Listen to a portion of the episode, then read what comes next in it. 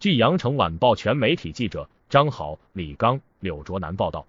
十二月十一日上午，两千零二十一大湾区科学论坛生命科学分论坛在广州举行。中国科学院院士、中国疾控中心主任高福通过视频连线做了新冠疫情挑战与机遇的主题演讲。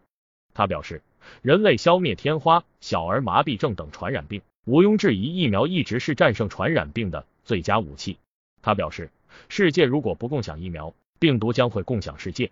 在疫苗研究方面，中国一直处于世界第一梯队。目前国内已经有七款疫苗附条件上市或紧急使用。高福提到，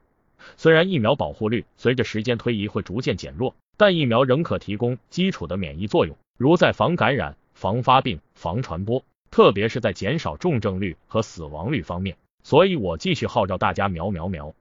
世界如果不共享疫苗，病毒将会共享世界。高福呼吁，全世界人们都要认识到，病毒不会跟任何人谈主权，所以大家必须联合起来，共同努力。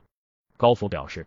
中国在疫情防控方面经历了围堵、围堵加压制，再到精准防控三个时期，为全球公共卫生事业贡献了许多可写入教科书的经验。他认为，此次疫情也为我国在药物研发方面提供了机遇，不仅有抗体等生物大分子、多肽类小分子药物，还有中药等。同时，高福呼吁科研工作者关注 mRNA 疫苗新技术，这将是生物医学的革命化变革。最后，高福总结道：面对新冠等突发公共卫生事件，一定要坚持求真务实的态度，要以科学为基础，要以公众理解、民众参与作为我们防控的依据，强有力的行政决策也非常重要。我们始终坚持人民至上、生命至上基本准则，应该说是世界上新冠肺炎疫情能够动态清零的唯一国家。高福说。感谢收听羊城晚报广东头条，我是主播小派。